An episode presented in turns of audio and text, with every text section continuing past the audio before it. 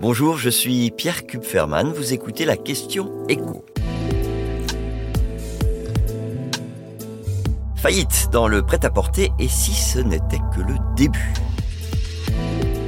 Les Français achètent de moins en moins de vêtements et pour s'habiller, ils sont de plus en plus nombreux à passer par Internet. Voilà globalement ce qui explique les faillites en cascade des enseignes de prêt-à-porter, Camailleux, Koukaï, San Marina. Et pour le comprendre, eh il suffit de se pencher sur les chiffres du baromètre LSA Kantar publié ce mardi. Premier trimestre 2019, donc avant la crise sanitaire, les ventes de vêtements, de chaussures, d'accessoires de mode généraient un petit peu plus de 10 milliards d'euros de chiffre d'affaires. On parle sur un trimestre. Au premier trimestre de cette année, ça n'est plus que 9 milliards. 1 milliard de moins donc. Alors oui, le chiffre d'affaires du secteur a un peu remonté ces deux dernières années, mais ça c'est lié à l'inflation, parce que les prix ont augmenté. Quand on regarde le nombre d'articles vendus, c'est-à-dire les ventes en volume, ben on le voit, hein, clairement elles ont baissé par rapport à 2021, même chuté, puisqu'on est à moins 22% par rapport à début 2019. Les consommateurs achètent donc effectivement moins de vêtements, moins de chaussures, moins d'accessoires et vont aussi moins souvent dans les magasins qui vendent ces produits, puisque le nombre de transactions a baissé là encore de 20% par rapport à 2019. Moins de monde dans les boutiques,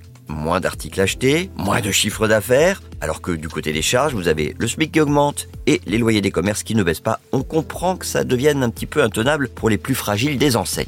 S'ajoute à cela le fait que les consommateurs renouvellent de plus en plus souvent leur garde-robe via Internet. En 2019, les ventes en ligne, c'était pas plus de 12%. Aujourd'hui, on est à plus de 18%.